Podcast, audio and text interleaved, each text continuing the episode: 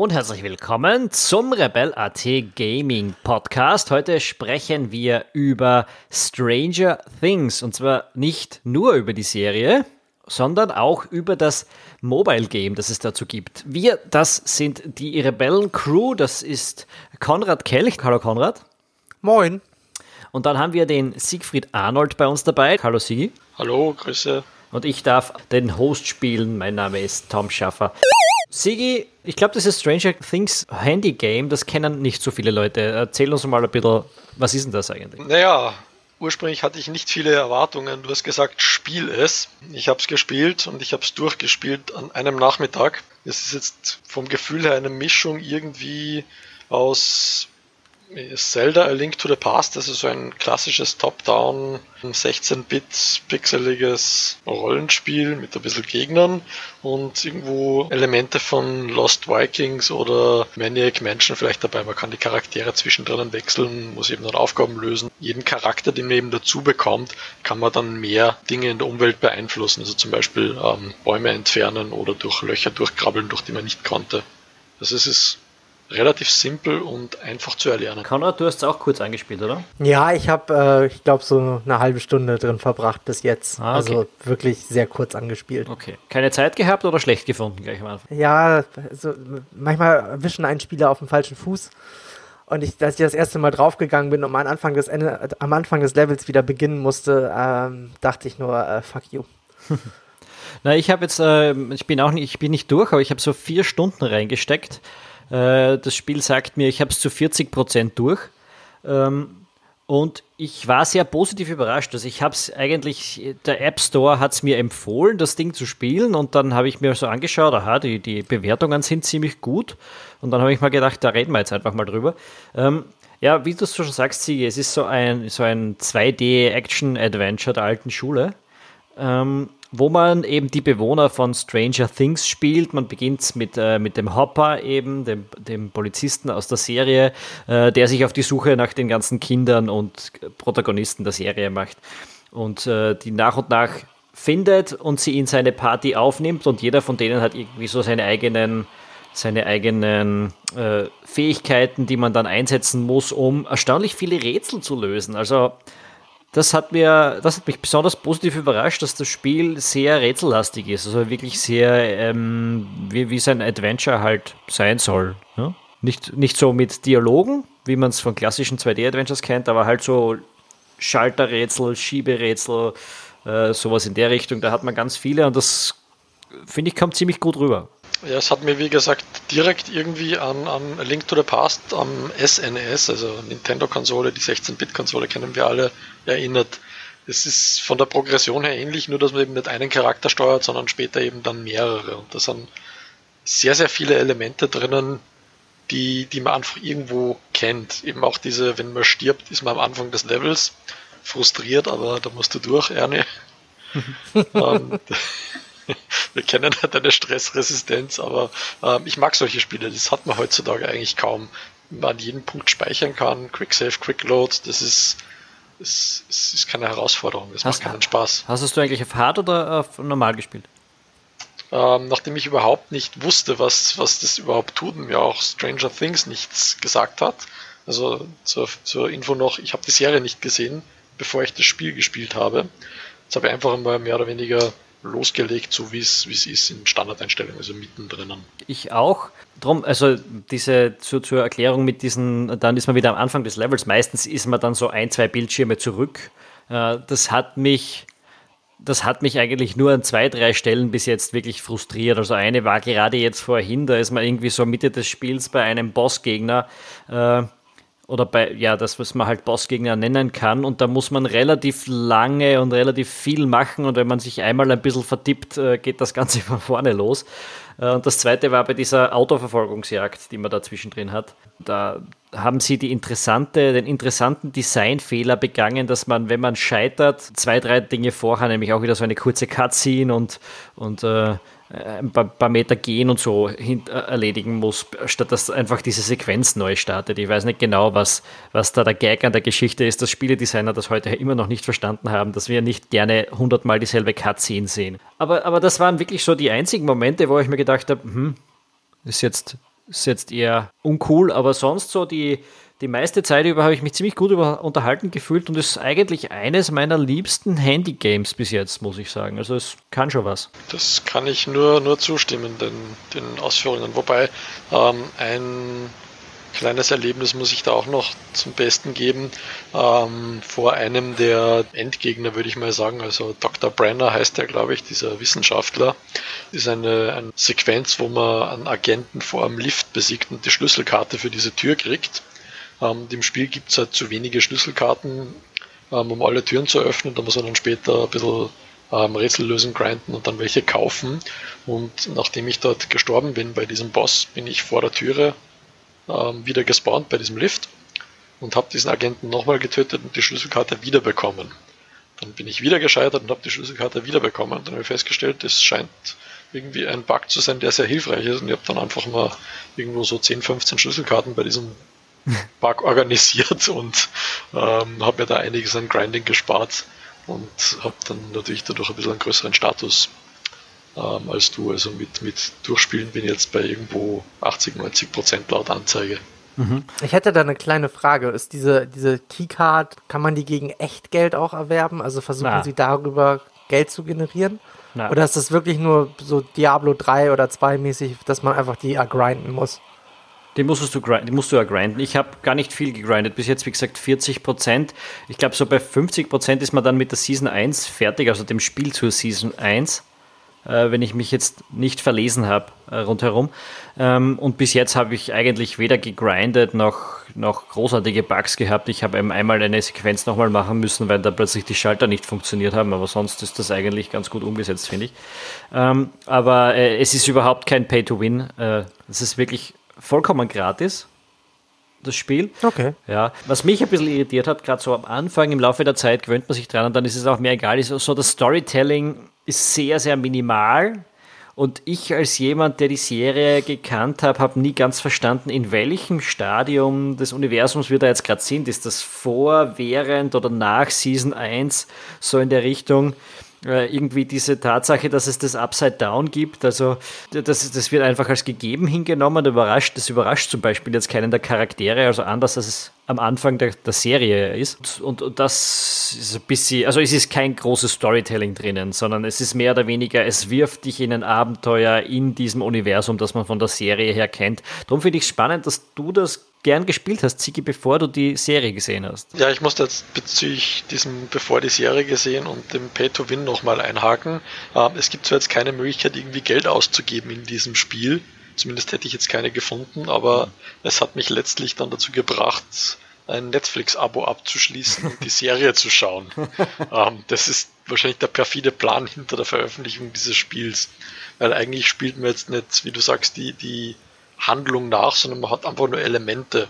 Und das ist, nachdem ich die Serie unmittelbar danach eben geschaut habe, ähm, sind einfach Dinge, die, die irgendwie ein bisschen seltsam erscheinen. In der Serie, ähm, beziehungsweise beim Serien nachher schauen, klar geworden. Ich glaube, wenn man das umgekehrt macht, fällt dann das gar nicht so auf. Zum Beispiel diese Kleinigkeit mit diesen Gartenzwergen, die liegen einfach irgendwo herum, musst zwölf Stück sammeln, dann kriegt man irgendwelche Belohnungen dafür.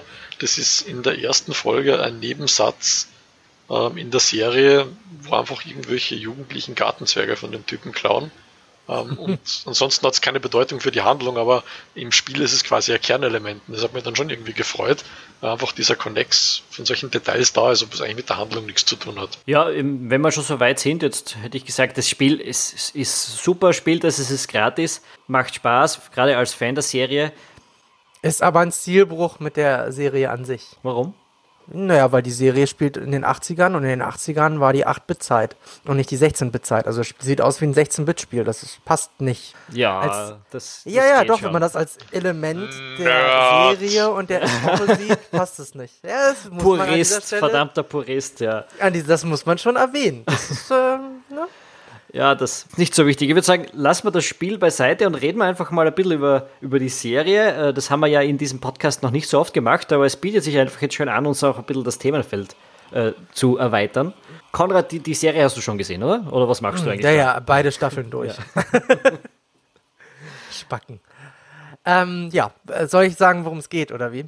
Ja, ich glaube, wir können jetzt hier bedenkenlos auch Spoiler von uns geben, glaube ich, weil wenn Leute uns jetzt zehn Minuten bei diesem Game zugehört haben, das, ja. so, dann haben sie das wahrscheinlich gespielt, äh, da haben sie das wahrscheinlich gesehen, ne? Ja, ich, ich versuche es trotzdem erstmal so anzuteasern, so ein bisschen. Okay, ja.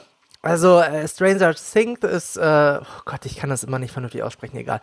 Ähm, Stranger Things ist äh, eine, ja, eine Reminiszenz an die 80er. Es ist eine Hommage an Filme wie die Goonies von Steven Spielberg. Es geht äh, grob gesagt um eine Jungsklicke, die sind so im Alter boah, 10, 11, 12. Mhm. Das sind sie auch im realen Leben. Also die, das ist jetzt nicht so, dass die großartig off-age gecastet worden sind. Ähm, es spielt in einer fiktiven Kleinstadt äh, in den USA, die heißt Hawkins. Und Hawkins ist so eine typische, ja, so ein typisches verschlafenes Nest, wo eigentlich nicht viel passiert. Es gibt ähm, eine Highschool, eine Middle School, ähm, es gibt die üblichen Teenage-Dramen. Aber ansonsten passiert eigentlich in der Stadt nicht wirklich was. Ähm, ja, bis halt ein kleiner Junge verschwindet, Will Byers. Und der Will Byers gehört ähm, zu einer Familie, die so ein bisschen außerhalb der, dieser Kleinstadt wohnt, so ein bisschen im Wald. Und äh, ja, der so, also die Freunde, die er hat, diese Clique, aus der er kommt, das sind jetzt nicht so die Hipster, die coolen Kids in der Schule, sondern das sind so mehr so die Außenseiter. Ja, das sind die Nerds. Ähm, die Nerds das kann man sind, sagen. Das sind also eigentlich schon die coolen Kids, muss man aus der heutigen Perspektive und aus unserer Perspektive sagen. Ja, ja, aus der heutigen Perspektive sind das die coolen Kids, aber von, also damals waren die halt die, die, die Jungs, die das Pausenbrot abgegeben haben. Ja, okay. Und äh, ja, die, ähm, das Ganze fängt halt, halt, fängt halt sehr charmant damit an. Es geht, die Jungs spielen eine Pen-and-Paper-Partie, ähm, was schon den Nerd-Status ziemlich hart zementiert. Wobei Steve Jobs hat auch Pen and Paper gespielt, aber egal. Der Will Byers äh, auf dem Rückweg verschwindet er einfach von dieser Pen and Paper Party. Und äh, seine, seine Mutti, ähm, Joyce ist das, die wird gespielt von Winona Ryder, was auch äh, ja eigentlich schon an sich eine Anspielung an die 80er und 90er ist. ja, ist einfach so. Ich meine, Winona Ryder äh, war halt hot as hell in den 90ern und in den 80ern. Aber da kommen wir, das ist mehr so eine persönliche Präferenz. ja, die, die Mutter von Will ist natürlich, äh, wie sollte es anders sein, den, äh, den, ja, gerät in Panik und sucht ihren Jungen halt. Und die Junge ist halt einfach weg. Ähm, gleichzeitig, ähm, ja, passiert etwas Merkwürdiges, äh, und zwar eine, eines, ein junges Mädchen, auch in dem Alter dieser Jungsklicke, äh, taucht im Wald auf. Ähm, sie hat auf dem auf den Arm hat sie äh, die Zahl 11 tätowiert. Ja, sie besitzt, ähm, ich sage jetzt mal einfach paranormale Fähigkeiten, die sie immer dann anwendet, wenn sie in Gefahrensituationen kommt. Wie sollte es anders sein? Die drei Jungs stoßen, also die verbliebenen drei Jungs, eigentlich waren es mal vier, stoßen auf dieses, auf dieses Mädchen und äh, weiß ich auf. Ja, du musst ein bisschen Tempo machen, weil die meisten Leute, die es gesehen haben, schlafen sonst jetzt gleich mal ein. Ja, so, lass mich doch mal ein bisschen ausschweifend hier werden. Genau, die nehmen es bei sich auf, beziehungsweise sie verstecken es bei, ähm, ich glaube, es Mike, ist, ja. äh, bei Mike verstecken sie es im Keller. Und damit geht eigentlich die ganze Geschichte erst richtig los, weil dieses Mädchen sagt, es weiß, wo Will ist. Beziehungsweise, aber es kann es nicht erklären oder es will es nicht erklären. Da geht eigentlich, fängt es eigentlich an, spannend und interessant zu werden. Was noch hinzukommt, es gibt in diesem Kaff am Rande, da gibt es so eine Forschungseinrichtung, äh, über die man auch wenig weiß, die sehr mysteriös ist. Und aus dieser Forschungseinrichtung ist dieses Mädchen halt ausgebrochen. Die Mutter von, von Will glaubt immer fest daran, dass Will jederzeit wieder auftauchen könnte. Und glaubt auch nicht daran, dass er gestorben ist. Auch, und da wird es an dieser Stelle, das war für mich der, da hatte, hatte die Serie mich sofort, auch als Wills Leiche auftaucht oder auftauchen soll. Genau, das ist ja, ja in, diesem, in diesem See, meinst du, ne? Genau, in diesem See, ja. Was Stranger Things so bekannt gemacht hat, ist jetzt nicht unbedingt so die Konstellation äh, aus äh, Mystery und ein bisschen ähm, Krimi-Geschichte und so. Es ist schon eine nette Mischung, so, die funktioniert auch ganz gut.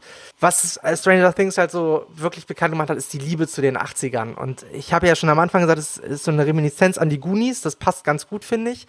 Weil diese, diese drei Jungs mit, mit der Unterstützung von Elfie entpuppen sich als sehr coole Freunde. Also wirklich so Freunde, die sich, glaube ich, jeder Mensch, auch wenn man, wenn er 42 es immer noch wünscht, nämlich die überwinden ihre eigenen Ängste, ihre eigenen Schwächen, um Will wiederzufinden.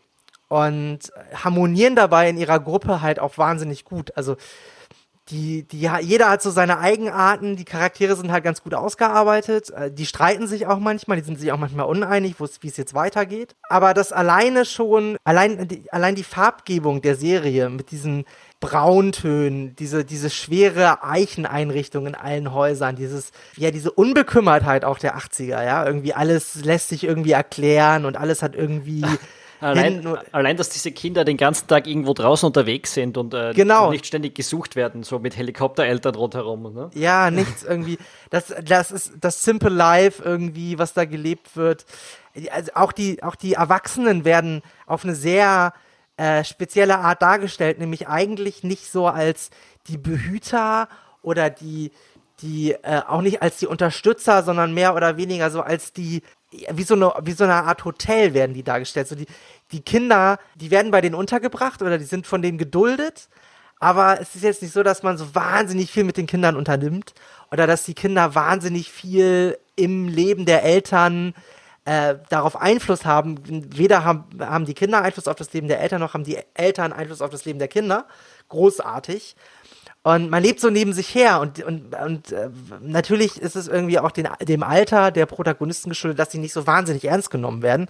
Weil wenn, wer glaubt schon einem zwölfjährigen Jungen, dass, dass irgendwas ganz Komisches in der Stadt vorgeht. Mhm. Führt halt auch dazu, ja, dass man diese, diese Clique immer mehr zu schätzen weiß und sich immer mehr mit ihnen identifiziert, weil die einfach so komplett losgelöst von all dem sind, was um sie herum passiert. Und eigentlich gibt es nur ein oder zwei Erwachsene, die ihnen wirklich so ein bisschen Glauben schenken. Das ist natürlich einmal die, die Mutter von Will, weil die halt einfach auch will, dass Will gefunden wird.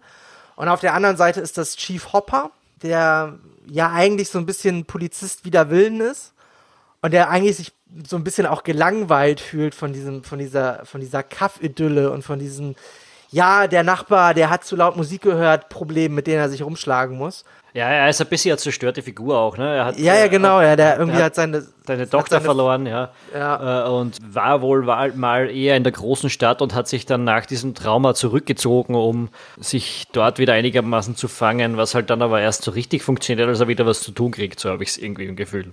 Ja, das ist halt, äh, der braucht irgendwie so ein bisschen den Nervenkitzel. Und der versteht natürlich auch, äh, auch ähm, Joyce ganz gut, ne? Also der ist ja in derselben Situation gewesen. Also der kann sich damit gut identifizieren, deswegen finden die auch so zusammen. Wobei die hatten ja früher etwas, das stellt sich dann in der, in der zweiten Staffel raus, dass sich die mehr oder weniger von Kind auf kennen oder zumindest von der Schule und jetzt genau. die Beziehung ja. zwischen, zwischen Joyce und Hopper ist ja nicht Genau, also spätestens jetzt sind wir im Land der Spoiler unterwegs, liebe Hörer und Hörerinnen. Ja, das war jetzt noch kein großer, aber wir werden jetzt dann anfangen, weil sonst können wir über das irgendwie alles nicht sprechen. Das ist, wir, wir müssen das in diesem Podcast sowieso irgendwann mal anfangen vorauszusetzen, dass, dass wir Dinge gespielt haben und dann drüber reden, weil's, weil wir es spannend finden und dass wir es nicht immer vermeiden können. Dass wir, genau, aber man muss an dieser Stelle sagen, wenn man die Serie noch nicht gesehen hat, also so wie Siege die letzten zwei Jahre unter einem Stein gelebt hat, dann sollte man jetzt aufhören, uns zuzuhören, weil die Serie sehr viel Reiz daraus bezieht, dass man einfach nichts weiß. Und die Serie arbeitet hart mit Cliffhangern und hart mit, mit äh, Storystrang überschneidenden Schnitten. Also ähm, wer wirklich äh, sich eine Menge Spaß äh, nicht nehmen lassen möchte beim Erkunden, der sollte jetzt aufhören zuzuhören. Ja, und alle anderen dürfen uns weiter darüber zuhören, was genau. wir darüber denken, was sie gerade gesehen haben. Ähm, oder was sie in den letzten zwei Jahren gesehen haben. Ähm, fangen wir mal ganz normal beim Cast nochmal an. Aber äh, ich, ich finde ja, diese Kinder sind extrem, extrem super gecastet. Äh, das Schauspieler, von der schauspielerischen Leistung her dann natürlich vor allem ähm, ähm, Eleven. Das ist schon mhm. hart, hart gut, was die da abzieht. Vor allem, wenn man dann, es gibt ja jetzt mittlerweile dieses ähm, Beyond Stranger Things, heißt es, glaube ich, auf Netflix, ja, diese Talkshow über das. Und wo du diese Kinder dann wieder als Kinder dort sitzen siehst und, und die reden dann drüber, wie das alles für sie war und die haben noch nie einen Kuss gehabt bis zu dieser einen Szene im Film und und und. Also von dem her gesehen ist schon Wahnsinn, was die, wie die das schauspielerisch rüberbringen. Also da ist ja eine ganze Menge Emotionen da, die sie darstellen müssen. Ne? Was halt die Serie ein bisschen auszeichnet, ist einfach, dass diese, diese Kinder auf der einen Seite relativ unweit sind in ihrer Entwicklung, also sprich, was, was so Kon Kontakt mit Mädchen hat oder so Beziehungen oder sowas, das haben die halt einfach nicht. Und auch ihr sozialer Status innerhalb ihrer Schulgemeinschaft nicht besonders hoch ist. Auf der anderen Seite sind die aber wahnsinnig äh, wissbegierig und wahnsinnig äh, mutig, sich in Gefahrensituationen zu begeben und haben auch äh, gute Ideen, da wieder rauszukommen. Ja, das ist halt so, das, das macht die beiden, das macht die halt noch zusätzlich sympathisch, ne? Mm, ja, für mich sind sie sowieso sympathisch, weil die Kinder schon auch, ich war jetzt nicht so hart der Nerd, aber die Richtung, ich habe mich für, die, für ähnliche Sachen interessiert, wie die das in der Serie tun. Also das, das spricht mich halt auf einer ganz persönlichen Ebene an und deshalb mag ich die von Anfang an, ja. Tom, das kann ich nachvollziehen. Ich war als Kind auch ähnlich unterwegs. Also jetzt Pen and Paper war bei mir jetzt zwar nicht so äh, beliebt, wir haben da eher Brettspiele gespielt. Damals war zum Beispiel Hero Quest ganz, ganz groß. Das ist so die, das, das Brettspiel gewesen, das am ehesten irgendwie was mit einem Tabletop oder Pen and Paper zu tun hatte.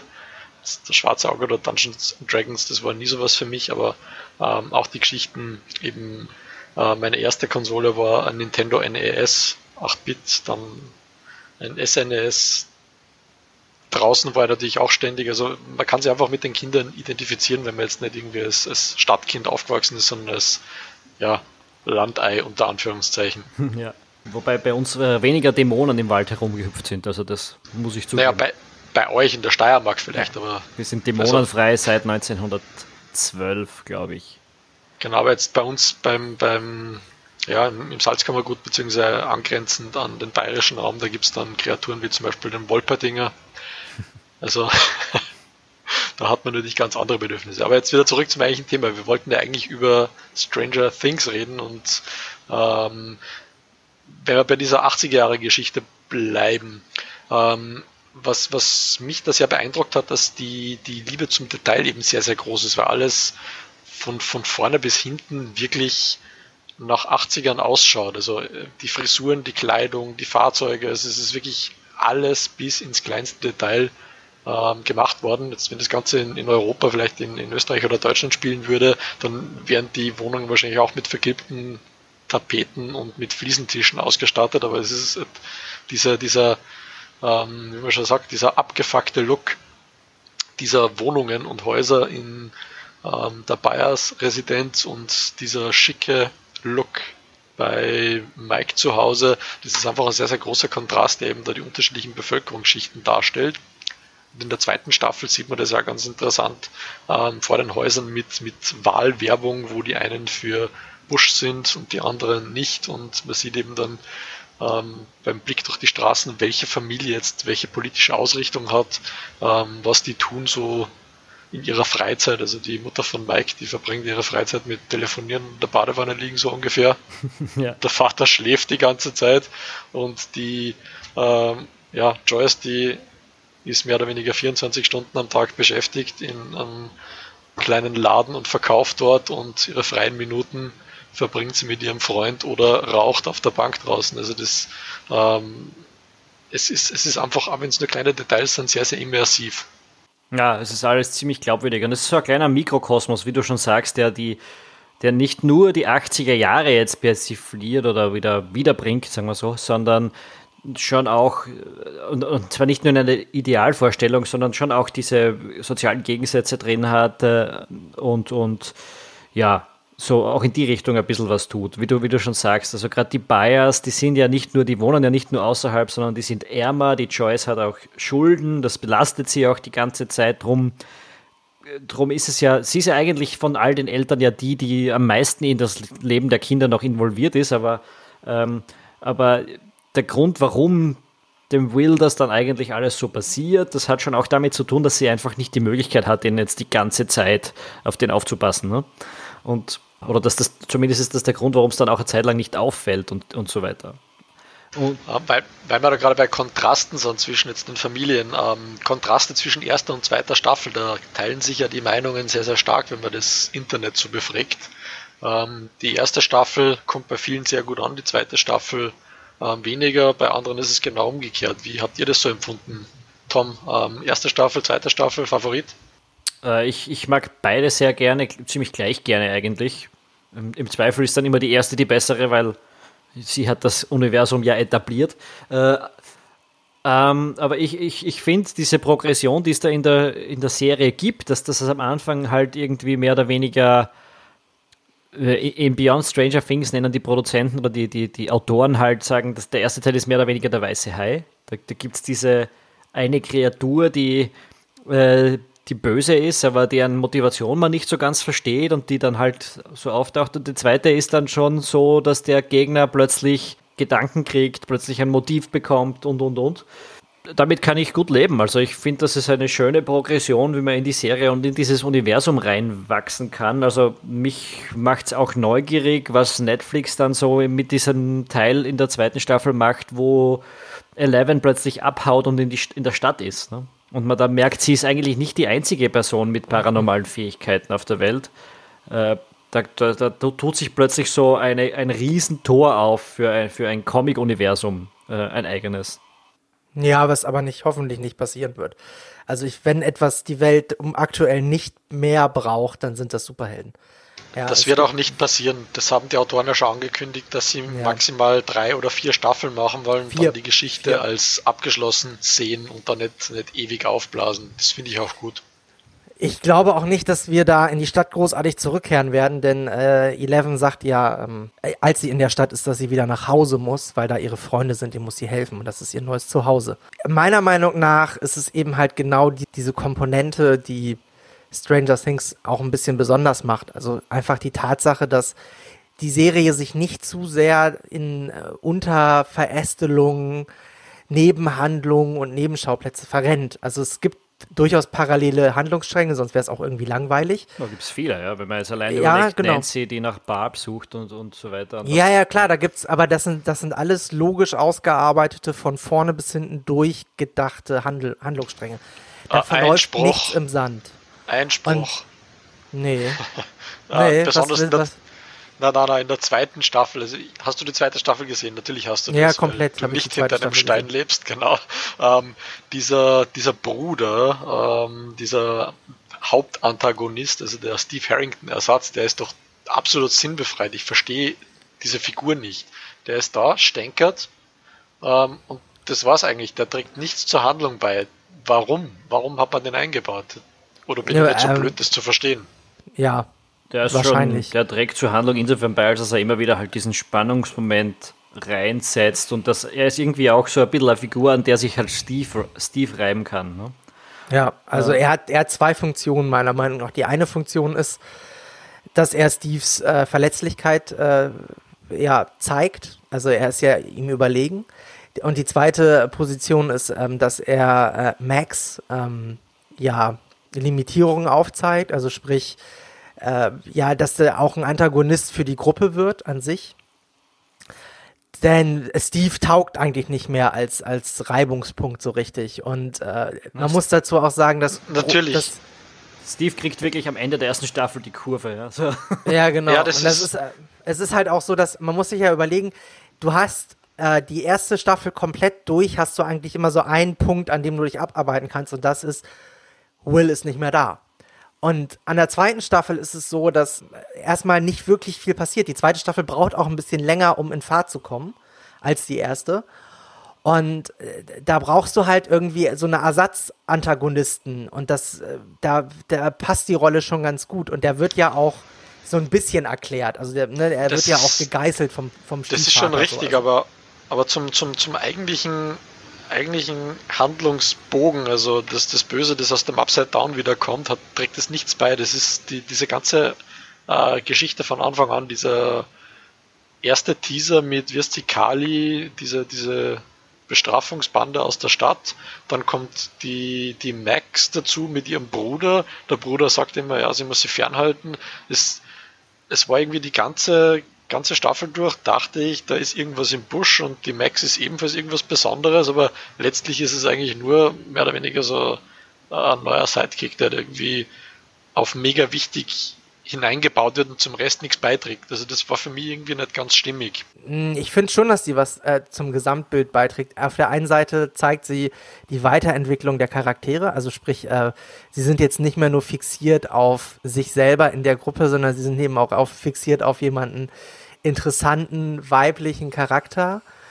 Ähm, Und sie ist halt, was ich halt an, an, ihr cool finde, ist, dass es eine starke äh, weibliche, wenn auch kindliche Person ist, die sich selbst behaupten muss, genauso wie die Jungs, die selbst ähm, ja ihren eigenen Frähen hat, den kaum einer versteht. Also ist Wobei daran mangelt es, glaube ich, der Serie wenig, ne? Weil das kann man auch über Nancy und Winona Riders Figur und, Ja, natürlich, aber, aber, aber und natürlich ich finde Eleven. ne? Ja, klar, das ist klar, aber ich finde, sie, sie passt halt ganz gut, um auch zu zeigen, dass sich die Gruppe weiterentwickelt, dass ja, sie älter ja. wird. Ja, sie Ne, kommt, sein Coming of Age kommt dann auch dazu, weil plötzlich sind Genau. Mädchen interessant und nicht nur für den Mike, der sich ja in Eleven verguckt, sondern auch für, für den Dusty und äh, ähm, wie heißt der dritte? Lukas. Lucas, Lucas, genau, natürlich. Genau. Ja, Ja, wobei- ja, Winston. Oh Gott. Ja, das, naja, gut, gut, gut. Ähm, lassen wir die politische Inkorrektheit, aber das. Winston, ist ähm, das der von, von Ghostbusters? Ja, natürlich. Da reden sie über, in Beyond Stranger Things reden sie darüber, dass das wirklich, also dass Lucas ja nicht Winston sein will. Also es gibt ja diese Szene, wo sie als Ghostbusters in die Schule gehen und Lucas Ja. will auf keinen Fall Winston sein. Also das ja, aber das, das. Argument, das Argument in der Serie ist doch, dass, dass er nicht Winston sein möchte, weil er sch- schwarz ist, sondern weil er der Letzte ist, der dazugekommen ist. Weil Ja. der Winston ja kein Wissenschaftler ist, oder es, es kommt eigentlich nie zur, zur Sprache, dass er andere Hautfarbe hat. Das ist irgendwie überhaupt nicht Thema. Eh. Und das, Das, das, das, irritiert mich auch ein bisschen. Na, es ist schon Thema, weil sie alle davon, also der Dings, der Mike ist es, glaube ich, der davon ausgeht, dass, dass äh, Lucas Winston ist. Und da, warum geht er davon aus? Weil er schwarz ist. Aber das sprechen sie nicht so aus, sondern. Genau, äh, das wird nicht angesprochen. Das habe ich irritiert, ob, ob das absichtlich nicht angesprochen wurde. Ich glaube, glaub, es Ähm, geht darum, das irgendwie ad absurdum zu führen. So, die, diese Rollen, dieses Rollenbild, so in der Richtung. Also, das ist schon, das wird bewusst nicht angesprochen, damit es umso absurder wiegt, dass man von Anfang an davon ausgeht, dass der das jetzt so sein muss. ne? Ja, das, das war eine grandiose Szene, auch diese Geschichte davor, wo, wo wie heißt der, der Dustin sagt, Guys, Guys, Guys und schaut dann an den Horizont und du denkst, es kommt jetzt irgendwas Schreckliches und dann sind sie nur die einzigen, die Kostüme haben, haben alle anderen nicht. Also Ja. das war wirklich eine, eine, eine großartige Szene. Ja, ich habe mich auch scheckig gelacht. Mm, Ich, äh, du hast ja vorhin gefragt, welche, welche Staffel äh, wir besser finden. Und Tom meint, dass das für ihn relativ ausgewogen ist. Mm, Und ich finde, ähm, was die zweite Staffel äh, besser macht, ist, äh, dass sie die Spannung konsequenter aufbaut. Ich, die erste Staffel hatte so ein, zwei Folgen zum Ende hin oder im letzten Drittel, die ich nicht so glücklich fand. Und das finde ich in der, ist in der zweiten Staffel deutlich besser gemacht. Ähm, Wovon sprichst du? Äh, ich, ich weiß es, ich weiß nicht. äh, Es gab halt zwei, zwei Folgen in der ersten Staffel, gerade zum Ende, ich glaube Folge 5 oder 6. Äh, die fand ich, äh, die, die haben irgendwie das Pacing rausgenommen oder das, das Pacing versaut. Also da, da fehlte mir irgendwie was. Die haben mich so ein bisschen gestört. Also ich fand ja die erste Staffel äh, weniger rund als die zweite. Wobei ich sagen muss, dass die zweite Staffel wirklich auch einfach die ersten beiden Folgen braucht, um dann so ein bisschen in Fahrt zu kommen. Was, äh, was, was mich am meisten interessiert ist, äh, also ich meine, im ersten Teil wird es so ein bisschen so erklärt, dass, dass Eleven halt in Paralleldimensionen eindringen kann. Aufgrund ihrer Fähigkeiten. Und das in dieser Paralleldimension ist halt ähm, ja ein Wesen, was ähm, keinen Bock darauf hat, dass sie da ist. Sagen wir es mal so, grob gesagt. Ähm, Wobei, das ist ja ursprünglich, ursprünglich ist der Aufhänger, äh, wird er glaube ich irgendwo sogar ausgesprochen, MK Ultra, das ist eben dieses, dieses, ähm, ja, Drogenexperiment der CIA aus den, den 60ern, ähm, wo man versucht hat, irgendwie paranormale Supersoldaten zu züchten und eigentlich ist die Eleven nur dafür da, die Russen auszuspionieren. Ähm, das ist ja mehr oder weniger Unfall, dass sie dann in, in, in das Upside Down kommt und da dieses Tor öffnet. Also das ist ja nicht irgendwie das, das Ziel des Experiments, da Genau, ja. Parallelwelten passiert aufzumachen. denen nur, weil sie ja, äh, in, in, ich habe den genauen Grund vergessen, aber sie ist einfach so grantig, dass dieses Tor aufbricht, oder? Ja, genau, das ist einer der Gründe. Aber was ich jetzt, äh, beim zweiten Teil haben wir es ja jetzt mit einer kompletten Paralleldimension zu tun. Das war am ersten Teil auch, wird das so angeteasert auch so ein bisschen. Und wir haben es mit dieser, mit diesem Geschwür zu tun, diesem Virus, der sich da ausbreitet. Und das tut er unter der Erde primär. Also man, ich habe das immer so verstanden, dass das, was unterhalb von, von Hawkins passiert, unter eine, eine gewisse Tiefe, dass das quasi die umgedrehte äh, Monster-Paralleldimension ist. So. Und was, was, was die Serie ja bis jetzt immer noch schuldig bleibt, ist, wie diese, warum diese Ebene existiert und wie sie konstruiert worden ist. Das werden wir, glaube ich, auch nicht mehr erfahren. Es ist ein Given, genau, es das gibt. Genau, also äh, die Frage ist, werden sie das jemals irgendwie aufklären? Weil ich, so ich glaube, in dem Moment, wo sie es aufklären, wird es Schwachsinn, oder? Ja, das ist ja. Wie, wie sollst du das aufklären? Also da kannst du nur mit irgendeiner Pseudowissenschaft daherkommen, die, die einfach vollkommen angreifbar ist. Das ist, das ist für mich eines der Dinge, das muss man hinnehmen. Das ist in diesem Universum einfach so, dass dass es da äh, etwas gibt. Ja. Bei vielen Horrorgeschichten oder Mystery-Geschichten wird dann nicht wirklich erklärt, warum es das jetzt gibt, sondern da gibt es dann halt einfach Geister. Und, und das erklärt man dann nicht lang und breit, wie das wissenschaftlich entstanden ist. Und das würde ich da jetzt auch gar nicht wissen wollen, weil who cares? Ja, es gibt es halt einfach und es ist bedrohlich und es kreuzt halt irgendwie in diese Welt rüber. Aber nachdem die eh selber nicht wissen, wie es geht, weil sind ja immer noch ziemlich geschockt, dass es überhaupt da ist, wird, wird das sicher nicht erklärt. Aber weil du jetzt sagst bedrohlich, was, um nochmal den, den Kontext zu dieser erste Staffel, zweite Staffel Geschichte zurückzufinden, die erste Staffel war, war meiner Meinung nach relativ konsistent, ähm, eben was das Bedrohungsszenario angegangen ist. Das heißt, du hast ähm, Upside Down, böses Monster, eins davon und das kann die Dimension wechseln und zieht dann seine Opfer hinüber wie auch immer das passiert. Es wird bis zum Ende offen gelassen, wie das genau passiert. Ähm, in der zweiten Staffel ist irgendwie absolut nicht klar von vorne bis hinten für mich, wer eigentlich die Bösen sind und wer nicht. Ähm, dieser neue Doktor, der Leiter von der Forschungseinrichtung, ähm, ist er böse wie der Brenner oder nicht, bis zum Schluss. Dann diese Szene mit Bob, also der vom äh, Sean Astin, also vom, vom ähm, Samwise Gamgee Schauspieler gespielt wird, ähm, der Will Byers dann mehr oder weniger rät, er soll sich seiner Angst stellen, wo ich dann irgendwie das Gefühl habe, ähm, ist er jetzt eigentlich der Böse und bringt ihn dazu dann, dann ähm, da quasi mitzumachen bei dieser Upside-Down-Infizierung.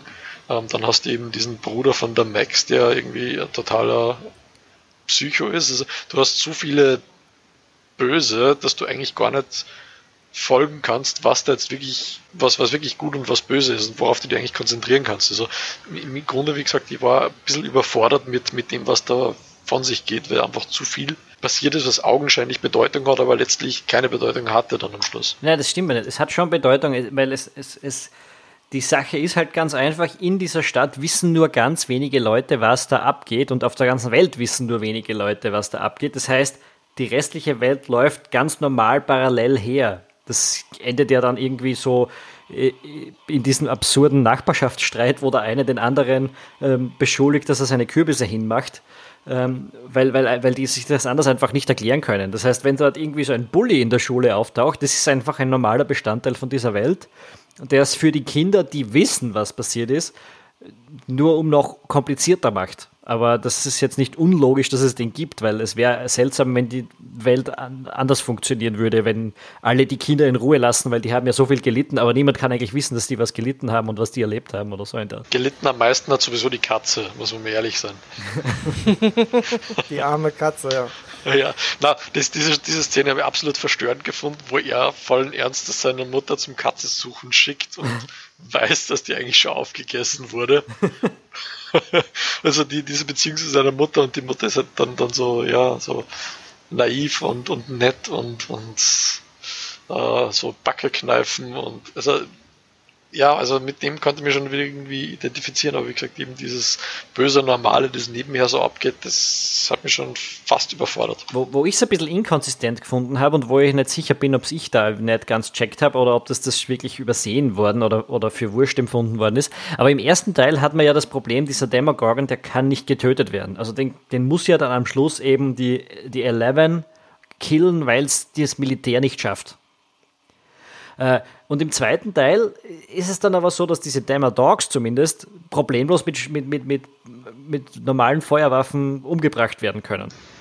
Ich gehe aber davon aus, dass das Absicht ist, dass die noch nicht ausgewachsen sind. Der Demogorgon im, im, im ersten Teil, der kann ja absichtlich die, die, die Grenzen überschreiten. Der nimmt ja zum Beispiel die, dieses Reh ähm, und zerrt dann quasi rüber, ohne dass er da irgendwie jetzt etwas tun muss dafür. Und die, ähm, Demo-Dogs im zweiten, die bewegen sich ja nur vierbeinig fort. Also ich vermute mal, dass es einfach nur eine weitere Evolutionsstufe ist, bis, bis die Fähigkeiten dann quasi voll ausgereift sind. Ja, so habe ich das auch mehr oder weniger verstanden. Diese, ja, Dämonenhunde Hunde sind eigentlich im Endeffekt so die erste Verteidigungsphalanx dieses Viruses. Und die haben äh, noch keine großartigen Fähigkeiten, außer halt, dass sie sich schnell bewegen können und wahnsinnig spitze Zähne haben. Wobei das ja relativ spannend ist, dass der Dusty, der, der in der, im zweiten, in der zweiten Staffel irgendwie ein bisschen weniger zu tun hat, lange Zeit, aber dass der diesen, diesen einen Dämmertag großzieht und eine Verbindung zu dem aufbaut, also eine emotionale Verbindung. Das ist auch was, was vielleicht in künftigen Staffeln noch ganz spannend werden könnte, dass man sich mit denen auch glaub, anfreunden kann. Ich glaube, es ist keine emotionale Verbindung, das ist eher die Verbindung über diese Three Musketeers Nougat-Regel, ähm, die, die ja auch im Spiel, um da wieder den Bogen zurückzufinden, interessant ist, wo er einfach Agenten mit Pudding ablenken kann. Also ich glaube, diese, diese Süßkram-Geschichte ähm, im Spiel, das ist von den Autoren nicht von ungefähr gekommen und da wird es wahrscheinlich eher ähm, äh, instinktive Bindung sein, als wirklich da ähm, Härchenbindung zum, zum Menschen von diesem. Du meinst, der ist einfach nur konditioniert auf die, auf die Riegel. Ja, ich denke schon. Ja, ja okay. das glaube ich auch. Und, und äh, Dustin findet ihn halt toll, weil der so eine Art Ersatzfreund für ihn auch ist. Ne? Also er kommt ja bei Max nicht so richtig an. Das ist ja so ein bisschen der Ersatz Max sozusagen mhm. für ihn. Also das, ähm, deswegen sieht er ihn wahrscheinlich auch groß. Und er hat ja eh, er hat ja auch eine Katze, also er ist ja irgendwie auch ein bisschen tierlieb. Und was mich ein bisschen gestört hat, aber was mich aber auch schon an der ersten Staffel ein bisschen gestört hat, ist, dass sie wahnsinnig viel mit Cliffhangern arbeiten. Denn ähm, ich, das ist ein Mittel, was, was du durchaus äh, ab und zu benutzen kannst, aber sie benutzen es manchmal, finde ich, einen, Ticken zu oft. Und sie, äh, sie benutzen es halt auch ganz gerne innerhalb von der Folge, indem sie halt äh, so von einer Storyline zur nächsten schnippeln oder teilweise auch äh, mit einem Cliffhanger von Storyline A aufhören und dann mit Story B in der nächsten Folge erstmal eine halb, erstmal zehn Minuten fortfahren. Wobei, ähm, wobei das, was, was ich wahnsinnig geil gefunden habe, nur um das kurz einzuwerfen, ist teilweise der Bildschnitt. Äh, also, ja, der Bildschnitt ist super. Also, wo sie dann, wo du äh, eine Bedrohung in der einen Szene hast und du erwartest jetzt von mir aus gleich, dass, keine Ahnung, das Blut im Kopf wegspritzt oder so und in der nächsten Szene hast du plötzlich so spritzende Erde, weil irgendjemand mit dem Spaten die Erde hochwirbelt oder so irgendwas. Und das geht halt voll gut ineinander über. Das haben sie vor allem in der zweiten Staffel, glaube ich, extrem, extrem gut gemacht, auch filmisch in der Richtung. Ja, das ist ja auch so ein Stilmittel, was zum Beispiel Steven Spielberg früher ganz oft benutzt hat. Also der hat ganz oft so, auch in den Indiana Jones Filmen hat er so aus einer Action-Szene rausgeschnitten und dann hat er in irgendeine ruhige Szene reingeschnitten und hat so eine Art verwandtes, so eine Art verwandte Bewegung einfach benutzt, um so einen Übergang hinzukriegen. Also das ist so ein Stilmittel, das, das in den 80ern wirklich viel benutzt worden ist. Aber es auch so eine Hommage wieder an die 80er ist. Ja, wobei, was, was in den 80ern relativ verbreitet war, eben besonders diese, diese Slasher-Horrorfilme, also jetzt Nightmare on Elm Street oder, oder äh, Freitag der 13., sowas in die Richtung, diese Jumpscares, die da überall drinnen sind, die gibt's da irgendwie nicht. Das zwei, drei oder sowas in die Richtung wäre mir aufgefallen, aber es ist ähm, die, die Spannung und, und das Schrecken wird nicht über Jumpscares aufgebaut. Das hat mich sehr, sehr positiv überrascht in beiden Staffeln. Ja, mir auch, weil ich, ich kein großer Fan von solchen Splatter-Jumpscare-Filmen bin. Und äh, man muss ja auch Weil bedenken, das ist ja alles eine, eine Hommage an die 80er Jahre, aber es ist schon eine Serie für heute. Also, äh, also da, die filmischen Standards sind von heute, die, die, die die Storytelling-Standards sind von heute und das Publikum ist von heute. Das heißt, du kannst jetzt einfach nicht eine 80er-Jahre-Sendung machen. Ja, aber es, es, es, gab, es gab einen, einen recht prägnanten Jumpscare, das war diese Max äh, kommt als Michael Myers zu Halloween Jumpscare. Also Michael Myers ja. ist die Hauptfigur in Halloween. Ähm, das ist auch so ein klassischer, klassischer Slasher-Horror-Film, falls den jemand kennt. Ähm, und, Wer nicht? Und ein, ein, ein Jumpscare an Halloween mit der Hauptfigur aus Halloween, also das ist dann der Real Deal. Also wenn, dann richtig und das hat funktioniert. Mhm, wobei sie, sie schneiden auch manchmal, wenn sie einen Jumpscare bringen könnten, wechseln sie auch manchmal einfach die Szenerie. Ja, also dann schneiden sie raus und sind gerade, sind dann, wenn du denkst, okay, jetzt dreht der sich um und da steht irgendwas Böses, ja, was der typische Jumpscare ja ist. Oder man guckt in den Spiegel und hinter einem kommt was oder so, ne? Dann schneiden sie halt um und sind auf einmal in einer ganz anderen Storyline. Das ist halt wirklich so, ich muss da teilweise auch lachen, wenn das kommt, weil du genau weißt, okay, sie wussten, wenn wir jetzt den Jumpscare bringen, denken alle, oh, aber wir schneiden einfach mal woanders hin, was auch teilweise komplett Sinn ergibt, weil man dann so die Spannung wird dann so rübergetragen, mehr oder weniger.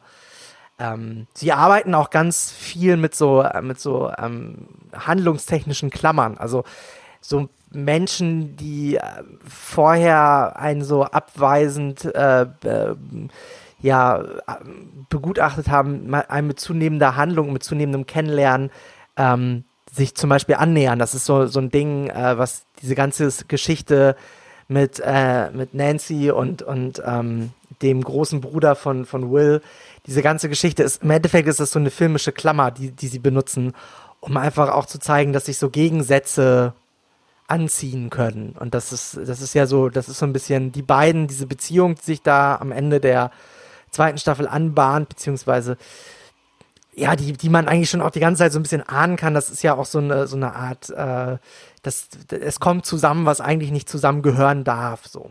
Will they, won't they?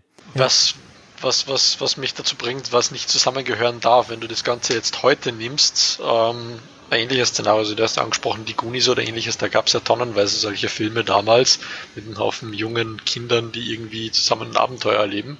Wenn du das heute bringst, ähm, mit heutiger Technologie, wo jeder Smartphone hat, wo, wie Tom schon gesagt hat, Helikoptereltern gibt, das, das kann nicht zusammenpassen. Wenn du, wenn du versuchst, diese Geschichte in einem modernen Setting umzusetzen, dann, dann wirst, du, wirst du auf jeden Fall scheitern. Das kann, glaube ich, gar nicht funktionieren. Ja, ja, die, die 80er ja, geben da natürlich Sinn, weil, weil du schon sagst, das Smartphone macht einfach ganz viele glaubwürdige Bedrohungen zunichte. Ne? Allein die Tatsache, dass den Leuten das niemand glaubt, dass es das gibt, heute zückst du das Smartphone und filmst den Scheiß. Äh, da, da gibt es diese Debatte nicht, ob die Kinder jetzt spinnen oder ob das wirklich passiert ist, was sie dir sagen. Ja, wobei man sagen muss, die Serie hat ja immer so einen Hang dazu, ein bisschen kitschig zu werden. Also sie, sie sie vermeidet das ganz gut, aber es gibt ja immer wieder Situationen, in denen, wenn die es ein bisschen, wenn die nicht so ausgelotet werden, wie sie ausgelotet sind oder nicht so konstruiert werden, wie sie konstruiert sind, wäre es wahnsinnig kitschig. Und das ist halt so eine Sache, ähm, das macht das Ganze auch glaubwürdiger, weil sie es halt irgendwie vermeiden, da zu viel Kitsch reinzubringen und zu viel Gefühl und zu viel Romantik. Und das ist halt so ein Ding, das musst du erstmal hinkriegen, denn, denn wenn du dir heutige Teenie-Filme anguckst, ja, äh, es ist wahnsinnig schwer, dass, natürlich, wir sind nicht mehr das, die Zielgruppe, wir sind 30 plus, ja, wir sind da raus, aber äh, das ist, äh, das, das wirkt. Aber dafür sind hm? wir schon die Zielgruppe. Stranger Things ist genau. Ja, ja, für Stranger uns, Things sind wir die Zielgruppe, weil wir das, weil das ja auch mit, mit, mit unserer mit unseren Sehgewohnheiten spielt, die wir, die wir seitdem, auf, seitdem aufgebaut haben. Das ist halt, ich glaube, für, für heutige Jugendliche funktioniert die Serie stellenweise deutlich schlechter, als sie für uns funktioniert. Ja, ich glaube, das ist, das ist ein Irrglaube, weil es gab damals ja auch schon so Serien ähm, in, in unserer unter Anführungszeichen Jugend oder Filme, wenn man jetzt dann an Beverly Hills 90210 oder Eiskalte Engel oder sowas in die Richtung denkt, das ist auch dieser, dieser klassische Teenie-Film von damals, der hat mich auch nie angesprochen und wenn du jetzt von einem heutigen quasi Teenie Serienprogramm wie jetzt, was gibt's jetzt da in diese Richtung, so Mystery, was nicht, Supernatural oder Vampire Diaries oder was auch immer, wenn du davon nicht angesprochen worden bist, damals wirst du heute auch nicht davon angesprochen. Also ich glaube, da bist du irgendwo auf einer falschen Fährte gerade unterwegs. Nee, ich glaube nicht. Also ich, äh, also ich, ich, ich kenne einige, die so im Alter 20 sind, 16, 18, so, die das äh, deut die, die Serie deutlich kritischer bewerten, als wir das gerade tun. Das mag stimmen, aber du kannst auch also das von einzelnen Leuten schwer herziehen. Äh, ja, aber mit 16, halt, 17, 18 findest du ja sowieso alles scheiße. ja, aber es ist ja, es ist ja nicht für Erwachsene gemacht oder so. Weißt du, es ist halt, das ist ja. Natürlich ist das für Erwachsene gemacht. Nein, es ist nicht. Das ist natürlich. Warum ist das 80er-Nostalgie? Da gibt es keine Teenies, die das miterlebt haben. Ja, aber es ist jetzt, es ist, es ist nicht primär für Erwachsene 40, 50 plus gemacht. Lieber Tom, das ist kein, kein aber weißt du, Tatort. Erwachsen sind wir mit 20 ist, auch schon gewesen. Also das. Nein, ja, aber es ist, es ist keine, es ist keine, keine Ahnung, Bergdoktor Herzschmerzromantik für 60 Jahre. Ja, das ist für Pensionisten, was du meinst. Erwachsene sind, ist man schon wesentlich früher. Ja, aber es ist auch für Teenies gemacht. Punkt. Ja, es funktioniert auch für Teenies, aber, Ja. die, aber es ist, also dass, dass diese 80er-Nostalgie, die spielt schon sehr bewusst auf die Leute, die das noch miterlebt haben. Ja, deswegen funktioniert die Serie für uns besser als für 20-Jährige Das- heutzutage. Das stimmt sicher, aber ich glaube, die Hauptzielgruppe sind eben nicht die 20- oder die 18-Jährigen. Nein, sind sie auch nicht. ja. Die sind wir. Wir sind die Hauptzielgruppe. Aber das wollte ich ja gerade verdeutlichen. Wir sehen das halt auch ein bisschen durch die rosa Brille. Ja, und äh, also die Goonies zum Beispiel, ich habe die neulich mal wieder gesehen. Rotz. Indiana Jones hat voll viele Fehler. Er macht, macht auch voll viele Fehler. Für uns ist das verklärte Romantik. Zurück in die Zukunft. Der ganze Charakter von, von, äh, von Michael J. Fox ist wahnsinnig unsympathisch. Wenn du dir das anguckst, denkst du die ganze Zeit nur, was bist du eigentlich für ein arroganter, affektierter Schnösel? Ne, das ist halt, und, und, und genauso wie wir halt Stranger Things angucken und denken so, oh, so damals, ne? Fernsehen, Adventure-Film, so hat es ausgesehen. Äh, Das, da, ich glaube, glaub, es gibt viele Sachen, die uns nicht auffallen, die anderen Leuten an, an Unzulänglichkeiten Da, auffallen. da hast du absolut recht. Also Tom, da muss ich, muss ich uneingeschränkt dem Ernie zustimmen. Das, Ich bin noch nicht ganz sicher, wo wir uns jetzt widersprochen haben, weil ich, Ähm, du bist Österreicher, er ist Deutscher. Das kann schon mal von der, von der Grundsituation her nicht funktionieren, dass ihr einer Meinung seid. Und so. Das haben wir schon öfter geschafft, dass wir einer Meinung sind. Bleiben wir dabei, äh, weil du vorher so mehr oder weniger diese Erwartungshaltung in den Szenen angesprochen hast, die, die, die mir da am meisten in Erinnerung geblieben ist mit der Art, ist, ist die, die mit all dem, am, glaube ich, am meisten spielt und das ist Bobs Tod. Diese, diese ganze Szene ist so aufgebaut, dass du erwartest, dass er am Schluss stirbt. Also dass er dann stirbt, das, das, das hat mich irritiert, weil Genau, er lässt weil du- unten die Waffe liegen, er geht runter, sagt, geht ohne mich, die Tür fällt zu.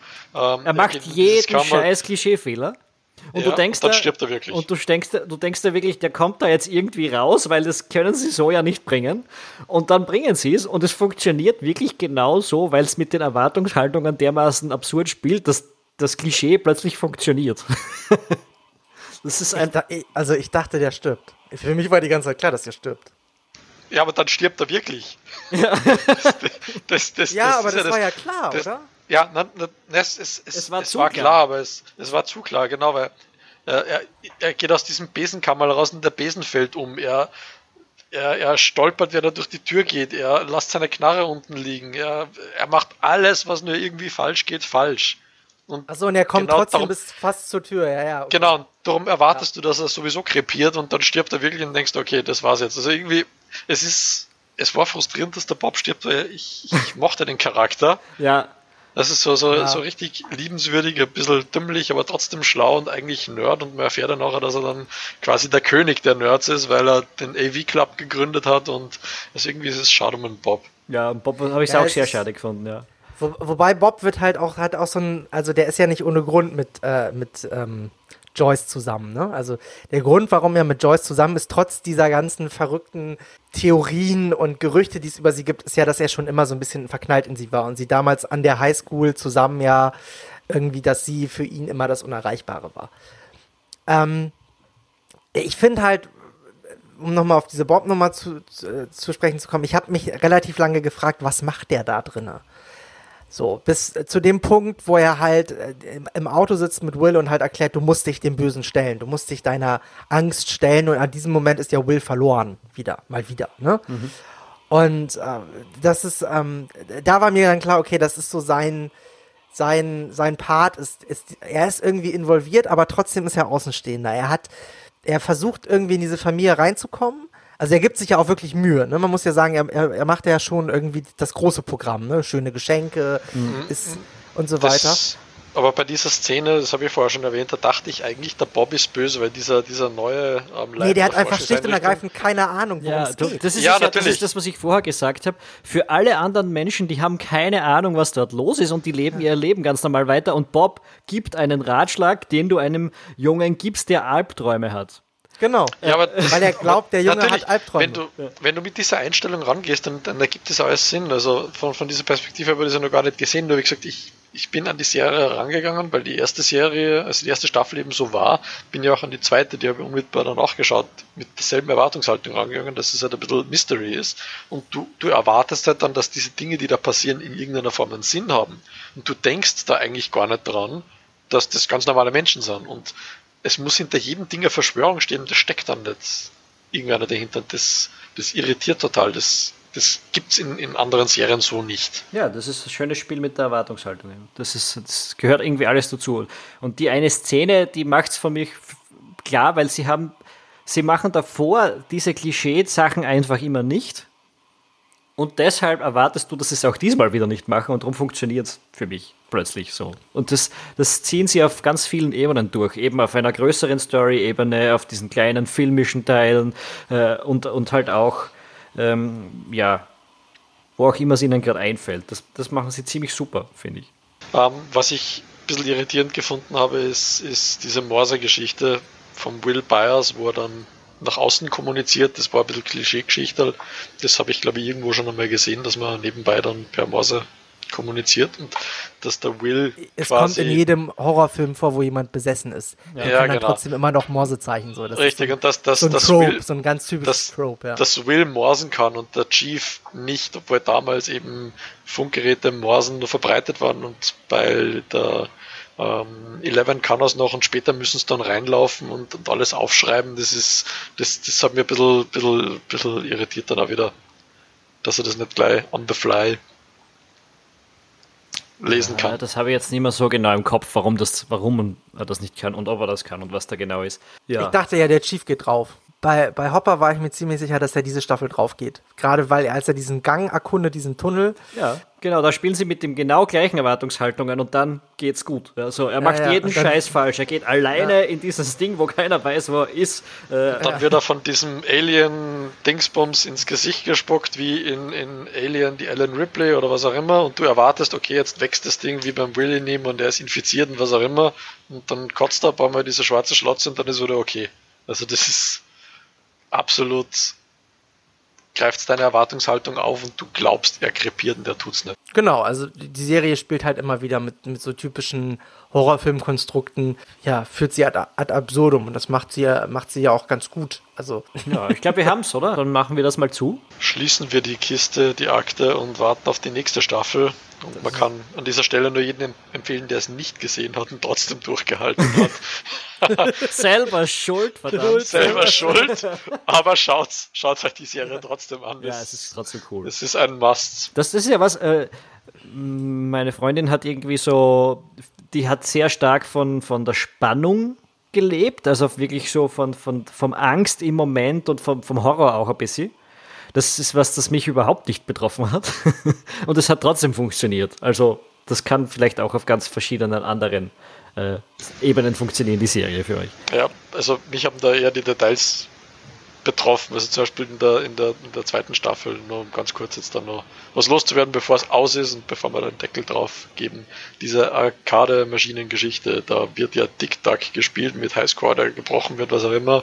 Ähm, und letztlich ist dann das Kernthema der, der ganzen Staffel ähm, ein Tunnelnetzwerk unter der Stadt. Das ist ja. Das sind einfach diese kleinen Details. Ich glaube, wenn man sich diese, diese Staffel oder beide Staffeln fünfmal hintereinander anschaut, kommt man auf lauter solche Dinge drauf.